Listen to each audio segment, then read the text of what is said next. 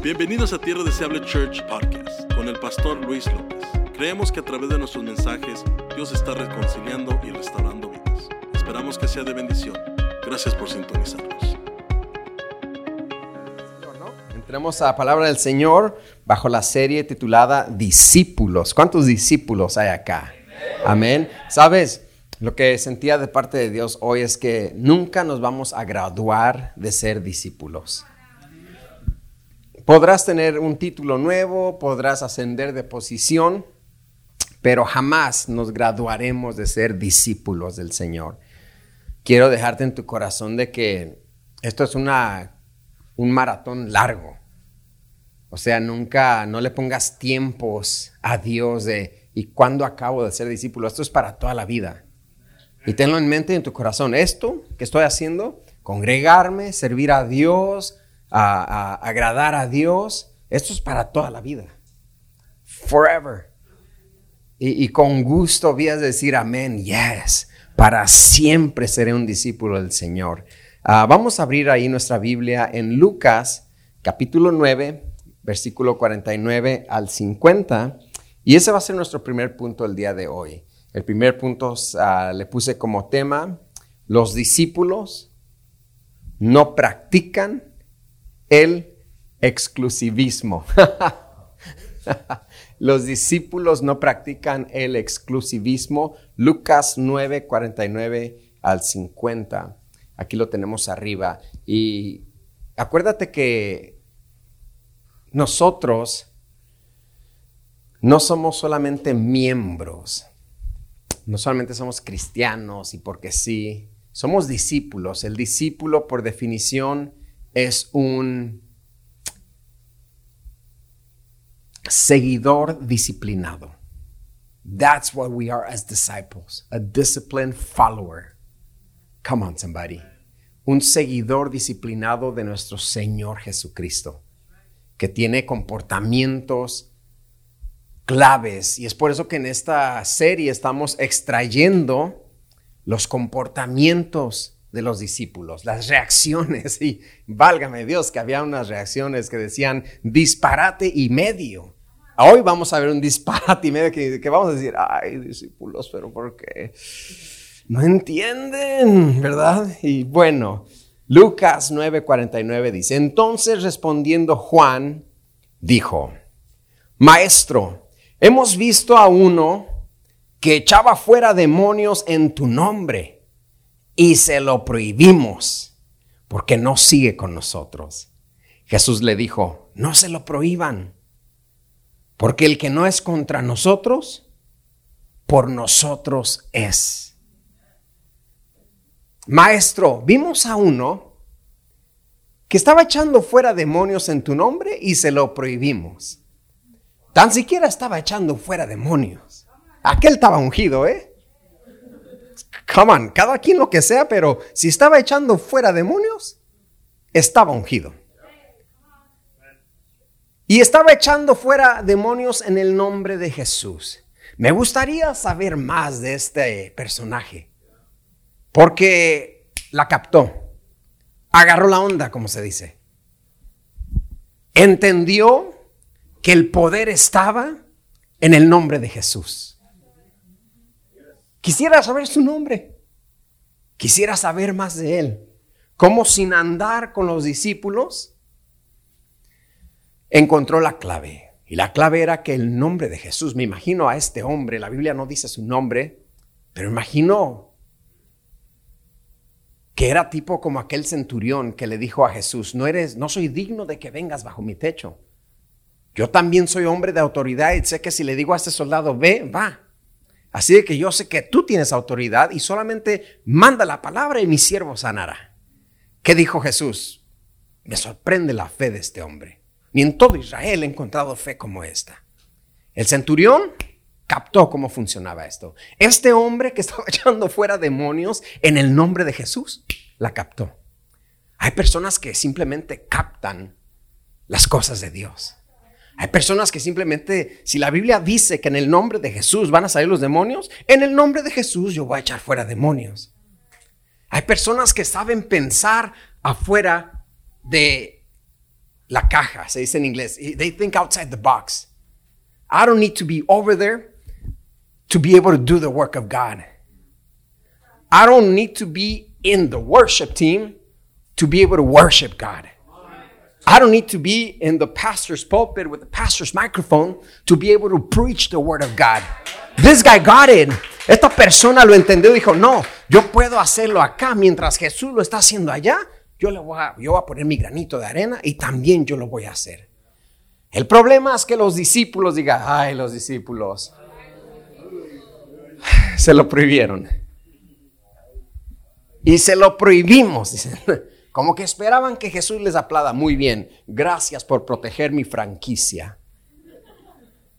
Jesús dice, pero ¿por qué se lo prohíben? No se lo prohíban. Porque el que no es contra nosotros es con nosotros. Y esto es un exclusivismo necio. Donde solamente los que nosotros decimos, solamente este círculo de cristianos cool,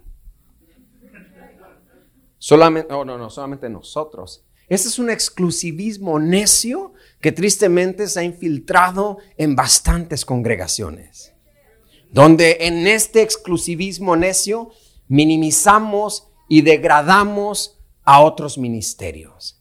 minimizamos su trabajo y minimizamos o se minimiza las posibilidades de otro ministerio o de otro siervo. Eso existe el día de hoy. El exclusivismo. Qué ironía, ¿no? Que a este hombre que estaba echando fuera demonios en el nombre de Jesús, no lo detiene el diablo lo detienen los discípulos. Come on, somebody. Qué triste es que muchas ocasiones al nuevo en el Evangelio, al que está prendido por el Señor, no lo detiene el diablo, lo detienen otros discípulos. ¿Ahí este por qué? Ya lo veré en tres meses. Es que es nuevo, mira que me acuerdo cuando yo estaba así. Ay, padre. Qué malo que te acuerdas. Deberías seguir así, en fuego por el Señor. Deberías seguir así, dándole, echándole ganas, orando por enfermos, echando fuera demonios en el nombre de Jesús. Qué ironía, qué tristeza, qué desgracia que un discípulo pueda detener a otro discípulo. No nos sorprenda Dios o no nos sorprendamos nosotros minimizando el trabajo de otro discípulo, minimizando el potencial y las posibilidades de otros ministerios. Qué tristeza que en vez de echarnos porras entre ministerios, nos echemos tierra. Come on, somebody. Talk to me. That's real talk. That's a thing. In 2021 Christianity, It's a thing. Donde caemos en la torpeza de pensar que el Evangelio es una competencia, de a ver quién tiene la iglesia más grande, a ver quién tiene la iglesia más creativa, a ver quién tiene las mejores pantallas, a ver quién tiene el mejor edificio, óigame. Pensamos que el Evangelio, no sé quién nos vendió esa idea, mismo diablo, que el Evangelio es una competencia. Y el Evangelio no es ninguna competencia entre iglesias. El Evangelio es una misión seria que se trata de ganar almas para Cristo, de ganar almas para el reino de Dios. Ese es el Evangelio. Los discípulos de Jesús cayeron en el error de decir, esto es una competencia, hoy aquel nos va a bajar gente. Cuando le dicen a Jesús, Jesús, bájale dos rayitas, la gente se está yendo. Puedo pensar, imaginar, ¿te acuerdas de aquel que echaba demonios fuera? Se están yendo con él. Jesús, si así ese fuera el caso, no lo es, pero Jesús hubiera dicho, que se vayan. Que se vayan que vayan a ser alimentados también. O sea, el hecho que no hagan las cosas como nosotros, no quiere decir que están mal. El hecho que lo hagan diferente a nosotros y que nosotros lo hagamos diferente, ¿qué habla Pablo acerca de los dones espirituales? Que hay diversidad de dones, hay diversidad de operaciones, pero el espíritu, diga conmigo, el espíritu es el mismo. Come on, somebody. Y Jesús le dice, con que mi nombre esté siendo predicado, con que las almas estén siendo salvadas, no se los prohíban.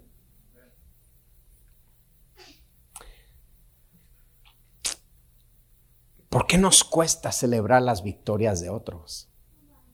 ¿Por qué nos cuesta, o por qué a otros les cuesta celebrar nuestras victorias? Que el Señor nos ayude, iglesia. Es que ellos usan velo. Es que nosotros no usamos velo. Es que ellos usan corbata y traje. O es que nosotros somos más casuales. Ellos apagan las luces cuando adoran. No sé qué onda. Esos tienen muchas luces. Es que ellos son modernos. Oh, no, nosotros somos de la senda antigua. ¿Tú crees que el diablo está entretenido con estas cosas? A ver cuál iglesia es de la senda antigua, y cuál iglesia usa corbata, y cuál iglesia usa velo, y cuál iglesia apaga las luces en la adoración. ¿Tú crees que el diablo le interesa? El diablo, mientras la iglesia pelea en sus diferencias, el diablo gana terreno con los niños, con los jóvenes, con los adultos, con los matrimonios. Y la iglesia bien peleando porque no lo hacen como nosotros, Jesús, y se lo prohibimos. Los discípulos del Señor, come on, ¿dónde están los discípulos acá? Los discípulos del Señor no practican ese tipo de exclusivismo necio que no glorifica a Dios. Hey, praise God, gloria a Dios. Ay, mira cómo bautizaron, ellos bautizaron para acá y nosotros es para acá. No importa con que se bauticen, callémonos y vemos de gloria a Dios que la gente está siendo bautizada, que la gente está viniendo a Cristo. Hay iglesias, eh, se lo digo, he sido pastor ya por suficiente tiempo para haber oído algunas cosas. Pastor, allá hacen la Santa Cena con vino de verdad. Déjalos. Nosotros con juguito de uva. Déjenos con que Cristo sea glorificado y Cristo sea predicado y Cristo sea exaltado. ¿Está conmigo, sí o no? Como discípulos no podemos caer en esos jueguitos mientras las vidas se pierden. Creo que ese tipo de exclusivismo, en vez de traer gente al Evangelio, aleja a la gente más del Evangelio.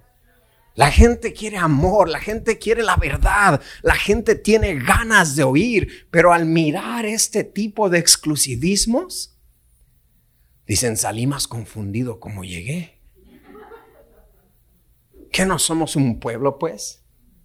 Y Cristo le dice a los muchachos, pero ¿por qué se lo prohíben? Déjenlos. Qué bueno que está echando fuera demonios. Quizás, quizás está echando fuera los demonios que tú no echaste fuera. Quizás a él sí se le sujetaron los demonios que a ti no se te sujetaron. Come on, somebody. ¿Se acuerdan aquella ocasión que aquel quería echar, aquellos querían echar fuera demonios en el nombre de Jesús, el que predica Pablo? ¿Y qué dicen los demonios? A Jesús conocemos y sabemos quién es Pablo. Pero ustedes quiénes son? ¿Ustedes quiénes son?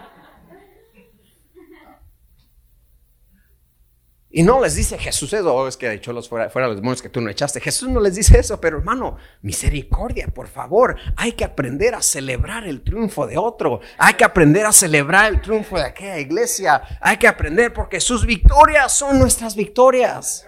Eso lo hice acá. Sus victorias son nuestras victorias. No hay pastor superestrella. La palabra dice en Santiago que el príncipe de los pastores es Jesús. Punto. De ahí abajo, todos iguales. No es competencia, mi gente. No es saber cuál es la más catchy. Who's the catchiest church? What's the most trendy church? God is not looking for a trendy church. God is looking for a holy church. God is looking for a church that blesses Him, that worships Him. Jesús no anda buscando la iglesia más de moda. El Señor no anda buscando la iglesia más, ¿cómo se dice trendy en español? ¿Más trendy? La iglesia más popular. Jesús busca una iglesia santa, sin mancha, sin arruga, que tenga el mismo objetivo que él tuvo, que era salvar almas, reconciliar vidas, restaurar familias. Come on, somebody, ¿está conmigo, sí o no? El discípulo de Jesús entiende estas cosas. El discípulo de Jesús entiende esto. El discípulo de Jesús no lanza juicio por lanzar juicio. ¿Cómo que Dios lo está usando a él? Mira el pantalón que se puso. Yo no creo. Es un exclusivismo. Dios lo está usando mucho. ¿Qué decimos los mexicanos? Ah.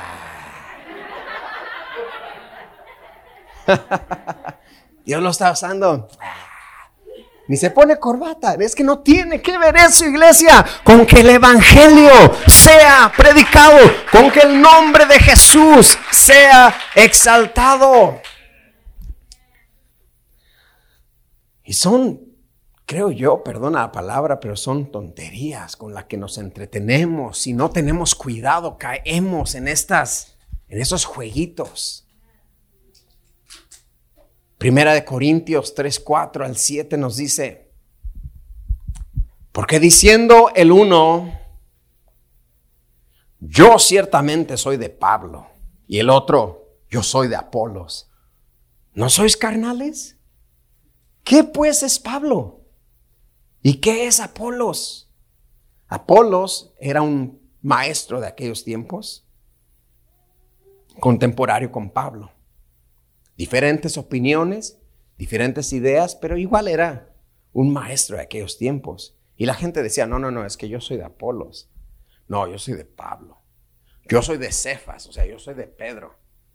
Y dice la palabra, ¿qué pues es Pablo? ¿Y qué es Apolos? Servidores por medio de los cuales habéis creído. Y eso según lo que a cada uno le es concedido del Señor. Yo planté, Apolos regó, pero el crecimiento lo da Dios. Así que ni el que planta es algo, ni el que riega, sino Dios, quien da el crecimiento. Llévate eso en tu corazón. ¿Quién es Apolos? ¿Quién es Pablo? Simplemente somos vasos, dice Pablo, por los cuales ustedes conocieron pero ni el que planta es algo, ni el que riega es algo. El único es Dios. Yo soy de pastorluis.com. Usted no es mío, usted es del Señor. Yo soy de ministerios internacionales, luz a las naciones extraterrestriales planetarias. Amén. ¿Siente más orgullo de ese nombre de iglesia que orgullo de Jesucristo? Que no caigamos en eso, hermano.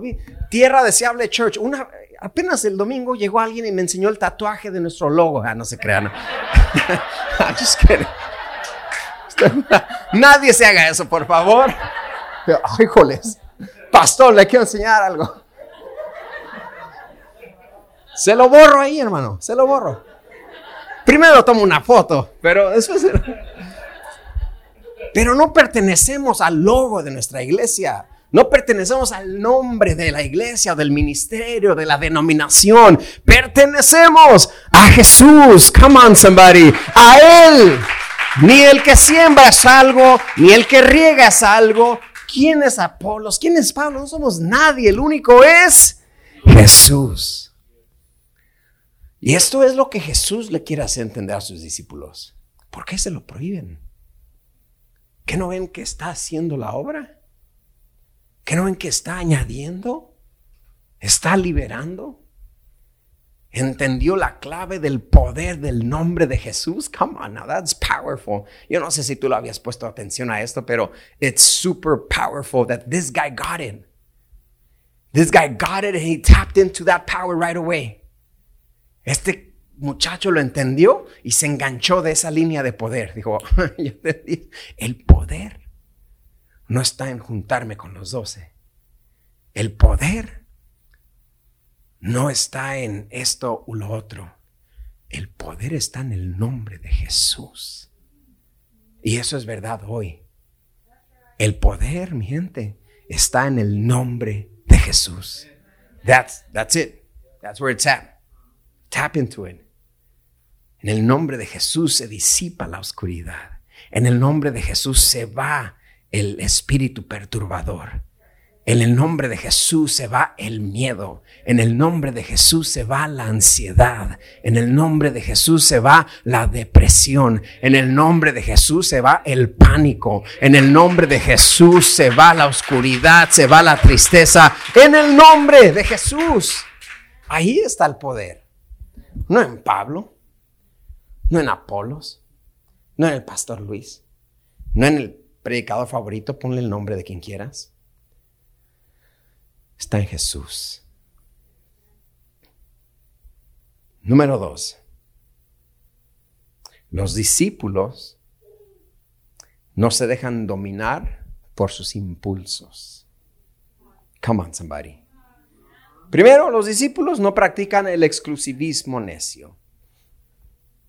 Número dos, los discípulos no se dejan dominar por los impulsos. Lucas 9, 51 al 56. Cuando se cumplió el tiempo en que Jesús había de ser recibido arriba, afirmó su rostro para ir a Jerusalén y envió mensajeros delante de él, los cuales fueron y entraron a una de las aldeas de los samaritanos para hacerle preparativos. Mas los samaritanos no le recibieron, porque su aspecto era como de ir a Jerusalén. Esto es lo que está pasando. Jerusalén, Jesús iba, estaba Samaria, acuérdate que los samaritanos y judíos no se llevaban entre sí. Samaria, y arriba de Samaria está Jerusalén.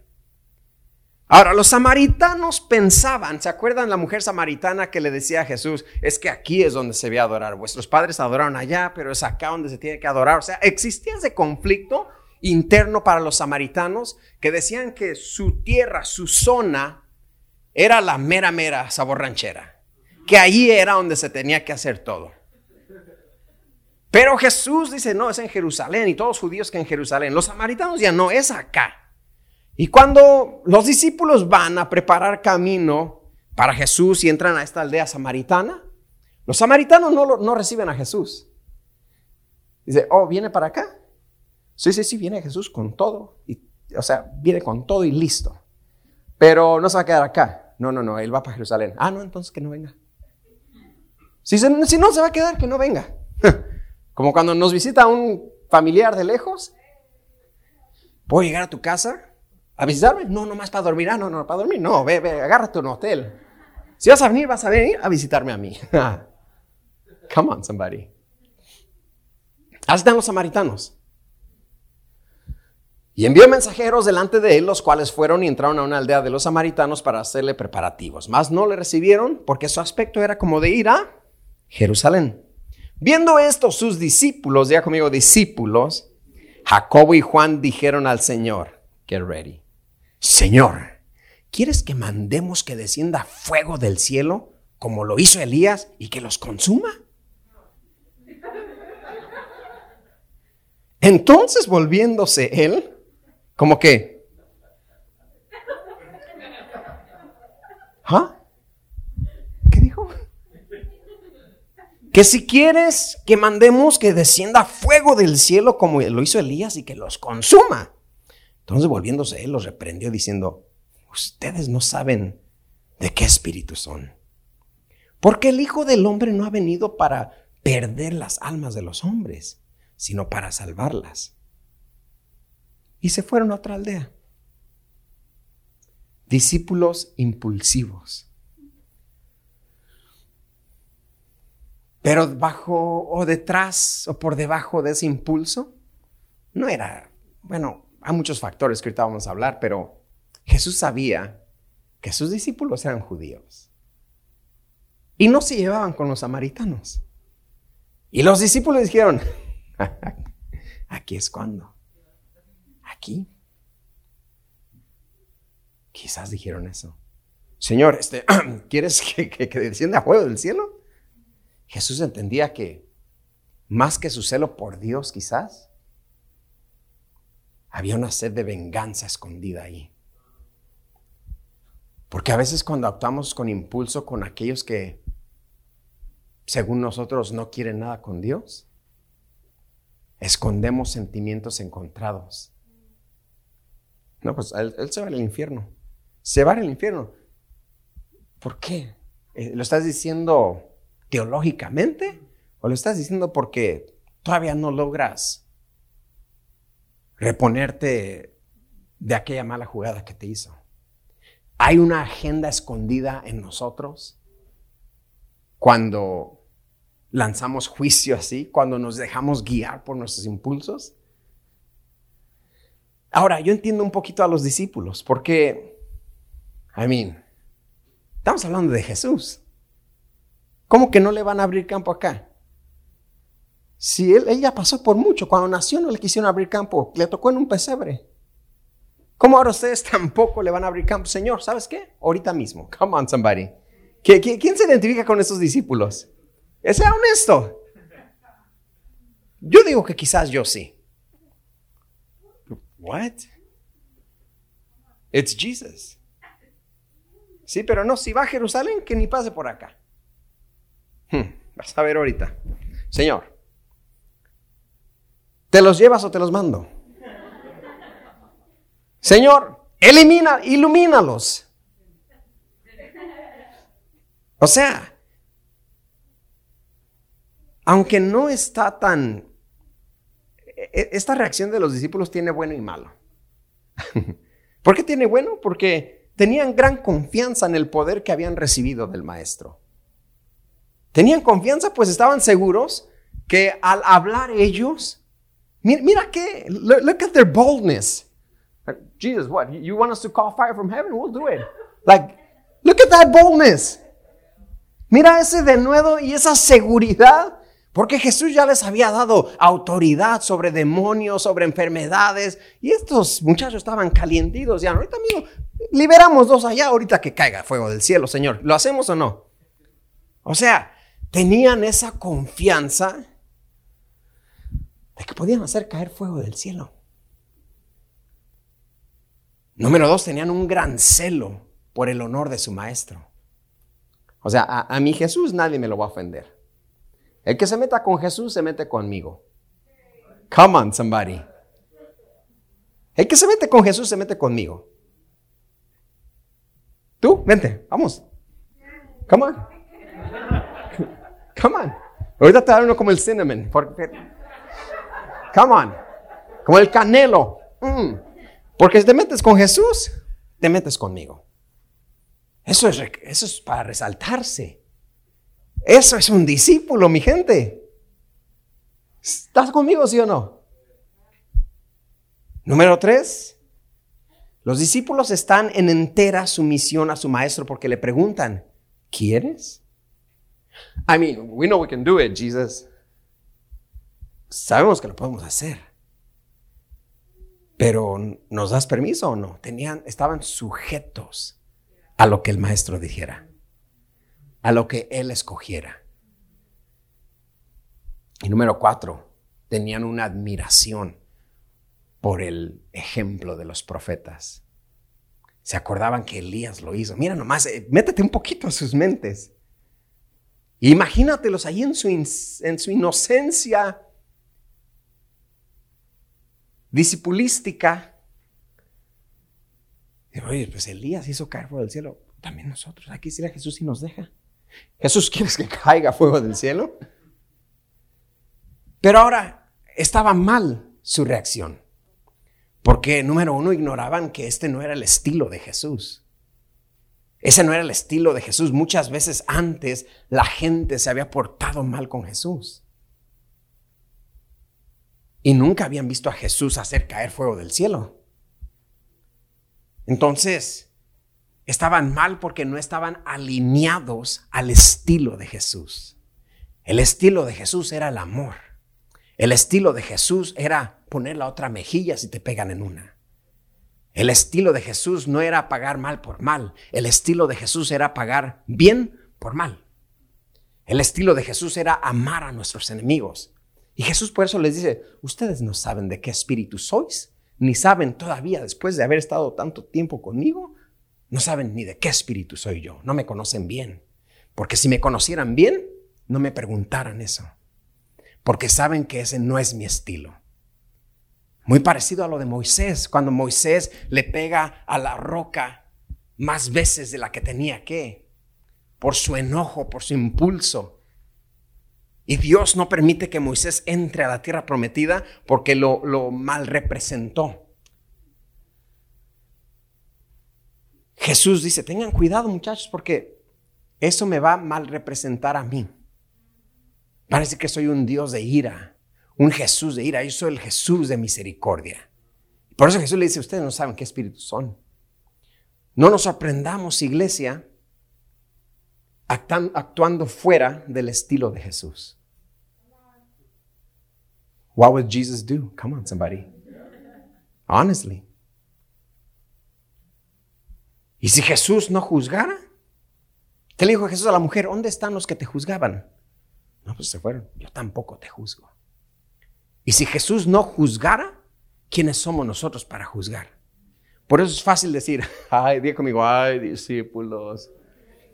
Pero caemos en lo mismo. Quizás no decimos, Señor, que caiga fuego del cielo, pero juzgamos cuando el estilo de Jesús no es juzgar. Pero odiamos cuando el estilo de Jesús es amar. Come on, somebody. ¿Le estamos siendo fiel al estilo de Jesús o estamos siendo como estos discípulos que queremos hacer caer fuego del cielo? Que para otros, para el pecado de otros pedimos fuego del cielo, pero para mi pecado pido misericordia. Para el pecado de aquel, que el fuego lo enchamusque, Señor. Así como, como el altar de Elías, que hasta el agua se llevó, porque pecó. Pero a mí, Señor, atráeme con lazos de amor, Padre mío. Le, somos infieles al estilo de Jesús. El discípulo es fiel al estilo de Jesús. Ama porque Dios es amor. Perdona porque Él nos perdonó primero. That's the style of Jesus. Y por eso Jesús dice, cuando le preguntan, dice la Biblia que se volteó como, say that again. No, that's not my style. Y por eso estaba mal. Número dos.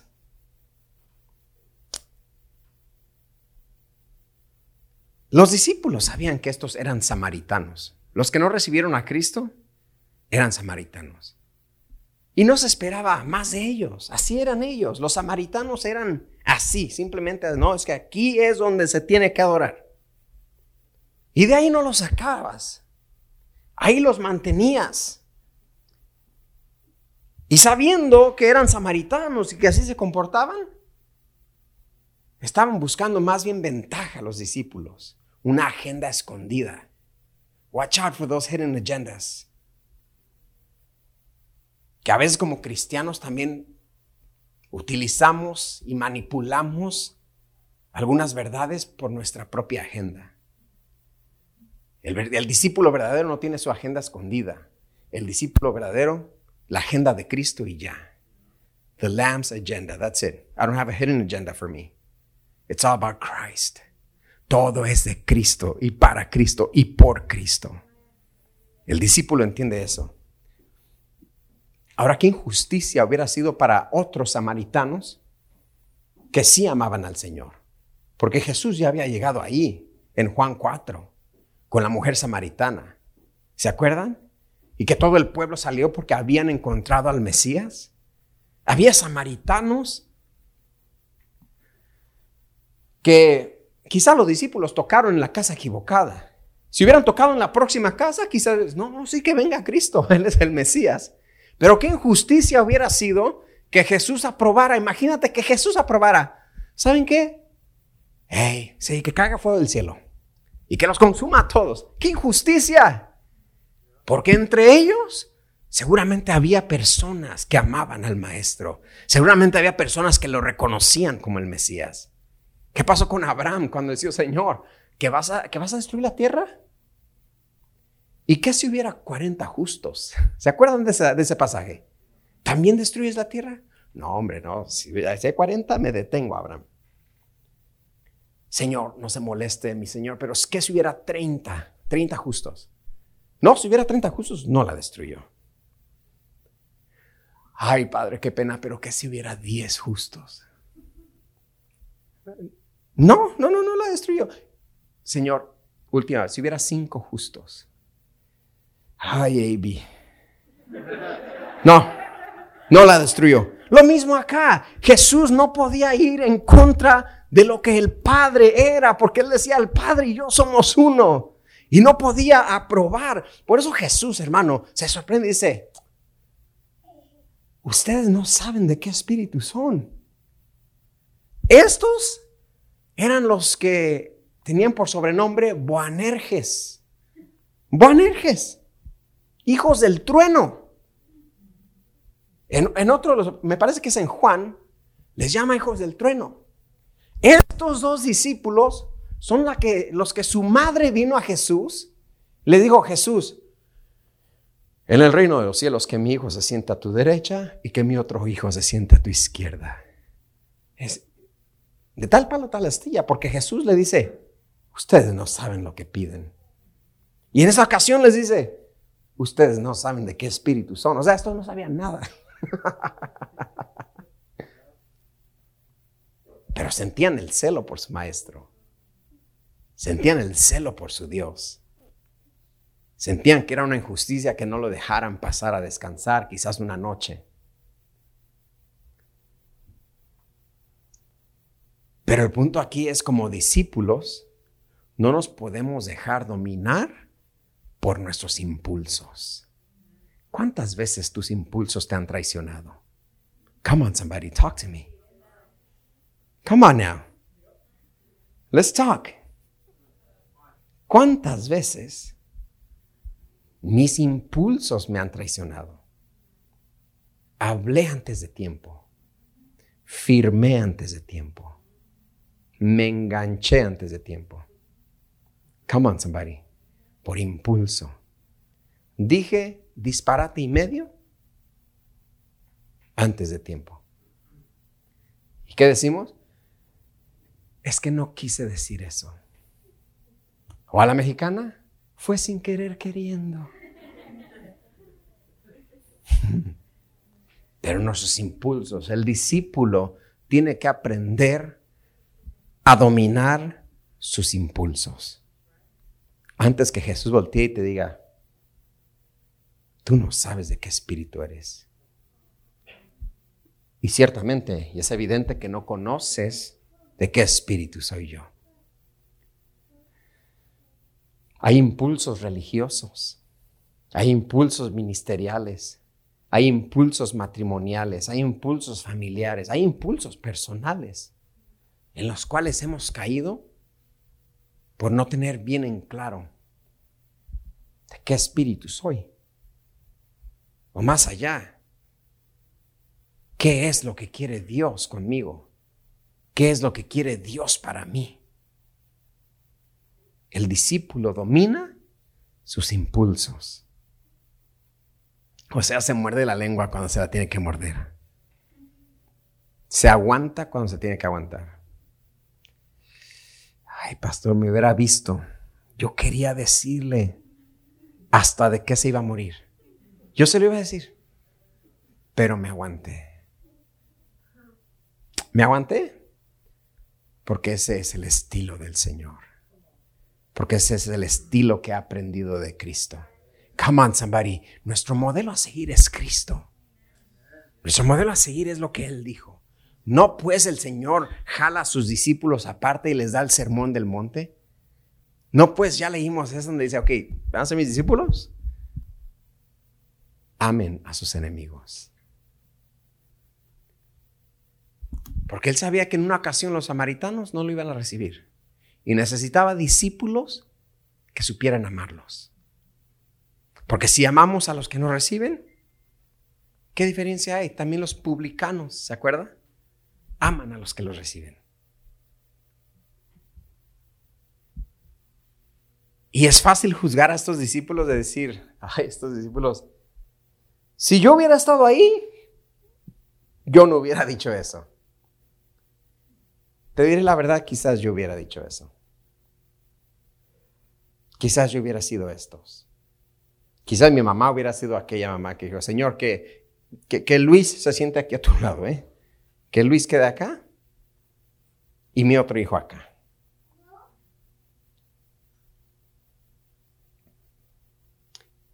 Estos discípulos no comprendían que estaban ya en la época del amor, que estaban ya en la época de la libertad y de la gracia.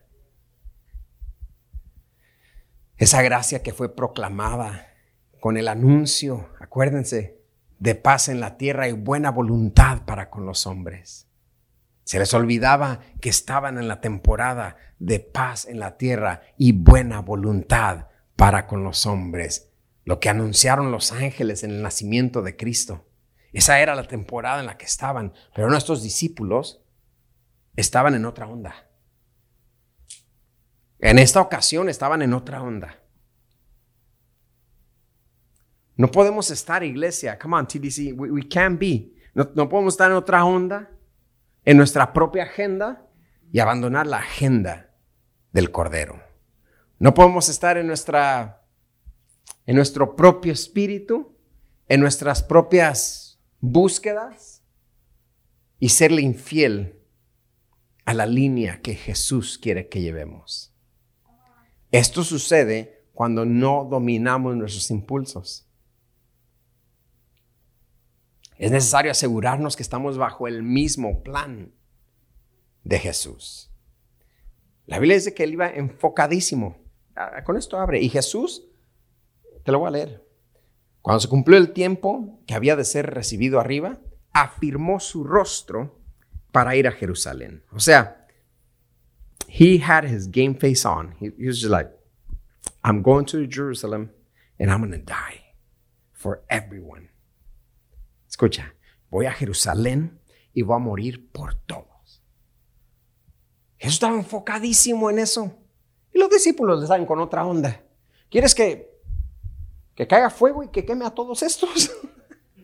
Jesús dice, no me saquen de mi plan. Yo estoy enfocado a morir por todos, inclusive por ellos. Y ustedes los quieren matar, los quieren quemar. Los discípulos tenían que entender el objetivo principal. Los discípulos hoy en día, ¿cuántos discípulos tenemos acá? Dígame amén. Tenemos que entender el objetivo principal. ¿Cuál era el objetivo principal? Lucas 9:56. Ahí está. Porque el Hijo del Hombre no ha venido para perder las almas de los hombres, sino para salvarlas. El Hijo del Hombre no vino a quemar almas, vino a salvarlas. No le gusta perder. caer fuego del cielo, perdería todas. Yo no vine a perder almas. Yo vine a salvarlas. Yo vine a encontrarlas. ¿Y cuántas almas no hemos perdido nosotros por nuestros impulsos? Preguntaba hace dos miércoles, ¿cuántas oportunidades has echado a perder con fulano o sutano por tus impulsos? Estaban asignados a ti. Estaban en tu círculo, estaban en tu esfera. Pero de repente actuaste bajo impulso. Hablaste como no debías. Actuaste como no debías. Te comportaste como no debías. Y esa oportunidad de oro que tenías para salvar esa alma está echada a perder.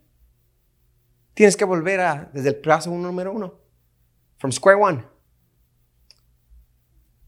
Y rehacer ese testimonio que se perdió por los impulsos. Los impulsos no controlados pueden echar a perder almas. Pueden echar a perder. Acuérdate, la premisa de todo esto que Dios nos llamó a qué? A ser discípulos y a hacer discípulos. Te lo repito, esa es la premisa principal de esta serie. No somos, no, no somos miembros, somos discípulos. ¿Quién tiene miembros? Costco has members. 24 Hour Fitness, come on somebody, tiene miembros. Planet Fitness, Fitness, No Critics, tiene miembros. El LA Fitness, miembros. El reino de Dios no tiene miembros. El reino de Dios tiene discípulos que hacen discípulos. Pero si no domino mis impulsos, le soy infiel a mi llamado de hacer discípulos. Y quedamos a gusto. No, no, yo soy discípulo, ahí me quedo, de ahí nadie me mueve. Yo, si los demás entran, que entren, que se rasquen sus propias uñas, pero yo que de panzazo pase, pero paso. De panzazo con que llegue al cielo y, sea el que barre. A mí no me importa que sea el que barre ahí los, el polvito de oro que ha de haber en las calles, pero quiero llegar, aunque no me den corona. Come on, somebody. ¿Quién ha pensado en eso? ¿A qué no me des corona? Aunque sea, ser el, janitor del cielo. Come on now, imagine that. Esto, ¿Cuánto oro? Échalo ahí debajo de esa perla. Yo no voy a ser discípulos con que yo llegue de panzazo. No, esa, no es a lo que nos llamó Cristo. Cristo no nos llama a pasar de panzazo, como se dice en México. El Señor nos llamó a ser seguidores disciplinados, que controlan y dominan en el nombre de Jesús con la ayuda del Espíritu Santo sus impulsos. Que no caen en, esa, en ese exclusivismo necio. Que acá nomás nosotros, ¿eh? Ah, pues, salga acá nomás los de, los de alabanza acá, ¿eh? Acá, acá nadie entra, no, nosotros somos VIP, este, Nosotros somos los famosos de acá, pues. Famosos. Siéntese. Sit down. Cállese. Acá no hay famosos. Acá no hay círculos especiales. Acá no hay eso. Y usted vino a TDC pensando, oh, para llegar al grupo de los populares. Llegó mal. Acá no hay grupo de populares. Acá no hay grupo especial. Acá no hay exclusividad. Los que se meten con el pastor allá atrás, ahí con ellos, sí. En el cuartito, sabe de qué hablarán, pero de nada. Nos ponemos a orar, entre, va a orar usted también. Acá no hay especiales. Acá todos somos discípulos de Jesús. Disciples of Jesus Christ. Discípulos. Si por alguna razón usted sentía que usted era algo acá y sin mí, sin mí, sin mí, tierra deseable no sirve. Cálmese. De verdad, cálmese. Yo le hago favor al pastor. Por mí hay unción ahí. Siéntese. Todos somos iguales. Todos somos siervos. Siervos inútiles, dice Pablo, que lo que teníamos que hacer, eso hicimos. Vasos de barro, que el Señor cuando quiera nos moldea, nos quiebra y nos vuelve a hacer. Si Él quiere. Todos, todos, todos, todos, todos somos eso. No hay exclusividad. No hay VIP. No hay. Acá todos somos iguales. Y el verdadero discípulo entiende eso. No hay exclusividad y domina y controla sus impulsos. No se enoje, hermano. No quiera hacer caer fuego del cielo. Tranquilo. ¿No me recibieron? No me recibieron. ¿No me invitaron al party? No me invitaron al party. Come on, somebody. Oh, come on.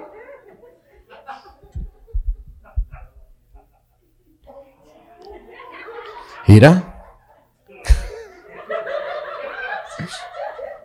¿Te invitaron a Cancún? A mí tampoco me invitaron. No lo invitaron y está bien. Viva su vida. Viva su vida. Ya, perdona. Aquí le va otra. ¿Está embarazada la hermana? ¿Te invitaron al baby shower? ¿No? ¿Mm? Y ya no viene, ya es que no invitó al baby shower. No le invitaron, no le invitaron. Usted viva su vida, no haga que descienda fuego del cielo. No, hombre. Un día lo van a invitar. Qué bueno, porque ni les iba a llevar regalo. Come on, somebody, talk to me. El discípulo no actúa así, no, es impulsivo. no me hablo, no le hablo. No le hablo. Controla sus impulsos, sus emociones. No hay exclusivismo. A eso nos llama el Señor, a ser discípulos. Jesús, Jesús, imagínate Jesús volteando. Imagínate tú preguntándole a Cristo, Señor, que cae fuego del cielo ahorita mismo. ¿Sí? Yo estoy enfocado en ir y morir en la cruz. Ustedes están entretenidos con eso. Pónganse las pilas.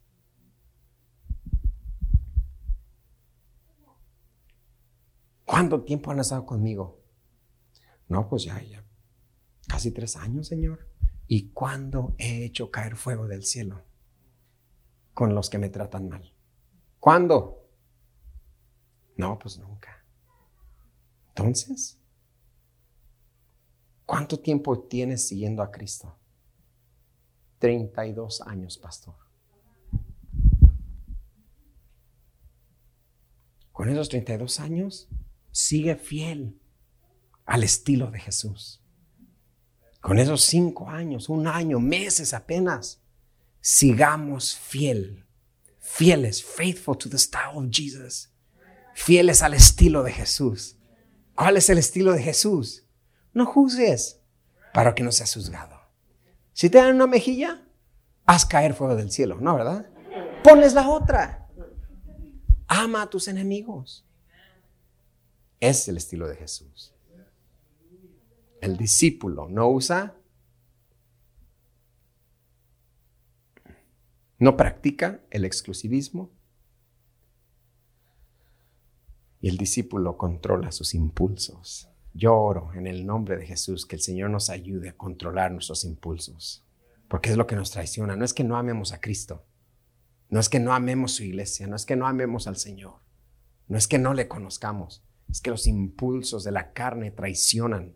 Y yo oro y te pido que ores, Señor, ayúdame a controlar mis impulsos, ayúdame a controlar esa primer palabra, ayúdame a controlar ese primer pensamiento llamado impulso y verás cómo somos mejores discípulos. Y verás cómo se nos facilita hacer más discípulos. ¿Cuántos quieren hacer más discípulos? Pongámonos de pie, demos gracias al Señor. Gracias por acompañarnos hoy. Oramos que haya sido motivado y edificado. Para más información, visita nuestra página web tdcchurch.org. Que Dios te bendiga.